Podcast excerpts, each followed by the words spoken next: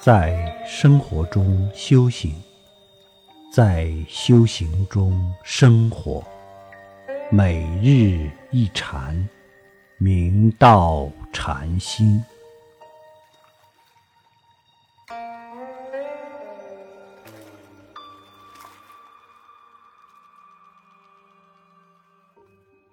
修行贵在自修自证，深入向内心去探究。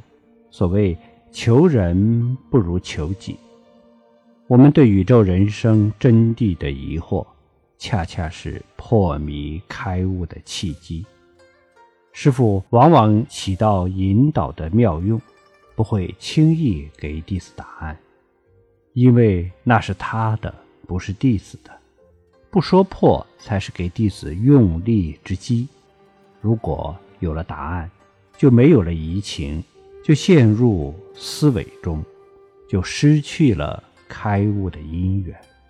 所以，小疑小悟，大疑大悟，不疑不悟。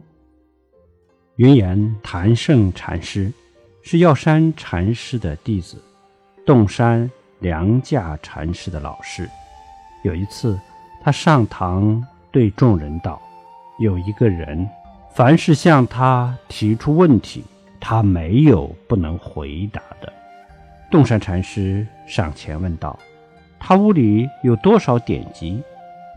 云岩禅师道：“一个字也没有。”洞山禅师问：“为何他如此多知呢？”云岩禅师道：“日夜都不曾睡觉。”东山禅师问：“我可以问他一件事情吗？”云岩禅师道：“道德却不道，所以有时不回答就是最好的回答。他的回答就是不回答，不回答才是真正的回答。”有一天，嵩山和尚请庞居士吃茶。庞居士举起托子问：“人人尽有份，却因什么道不得？”嵩山和尚道：“只为人人尽有，所以道不得。”大家品出此中的真味了吗？